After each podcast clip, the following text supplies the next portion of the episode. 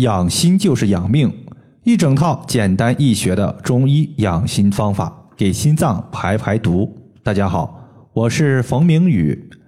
今天呢，看到一位朋友，他说自己年龄大了，真是各种毛病都来了，心脏的功能啊，血管硬化啊，都是常见的问题。尤其是现在天气这么冷，特别容易犯心脑血管疾病。所以想问一下冯老师，对于上了年纪的人，怎么做才能够照顾好自己的心脏？俗话说得好，养心就是养命。在中医的理论当中，心被当作君主之官，也就是身体的皇帝，主宰着身体各项的功能和活动。如果有一天心脏不跳动了，咱的一辈子就算是到头了。如何最简单、最高效的养好心脏？说三个方法。第一个方法是在手臂内侧刮痧。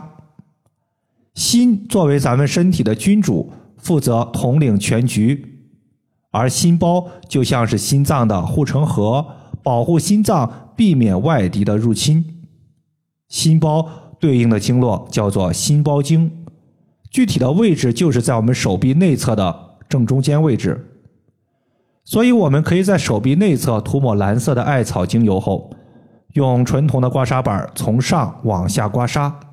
如果没有刮痧的条件，也不需要担心，也可以用大拇指从手肘的横纹一直按揉到手腕的横纹，一边按揉一边往下走，每侧做十次左右就可以了。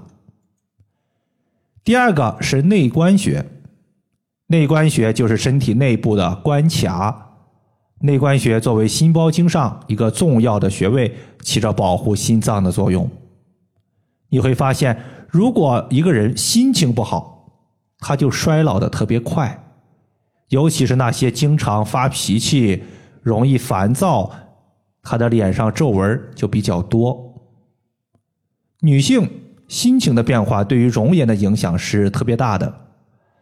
我记得在去年，我的微信群里呢，有一位学员，四十五岁女性，因为长期工作压力非常大，心情经常有抑郁、烦躁的问题，尤其是她的面部已经出现了一些皱纹，再加上皮肤松弛，她自己呢，上班的年薪是五十到八十万左右，可以说呀是不差钱的，用了不少现代的科技美容的方法。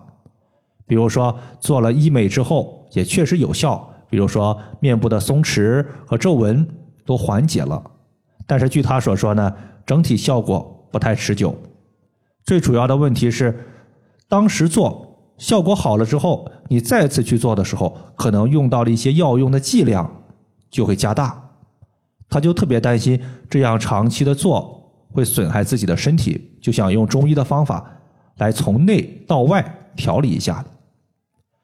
当时呢，我看到他的一个舌头情况，发现舌质暗红，舌苔发黄，明显呢就是有心火和湿热的一个问题。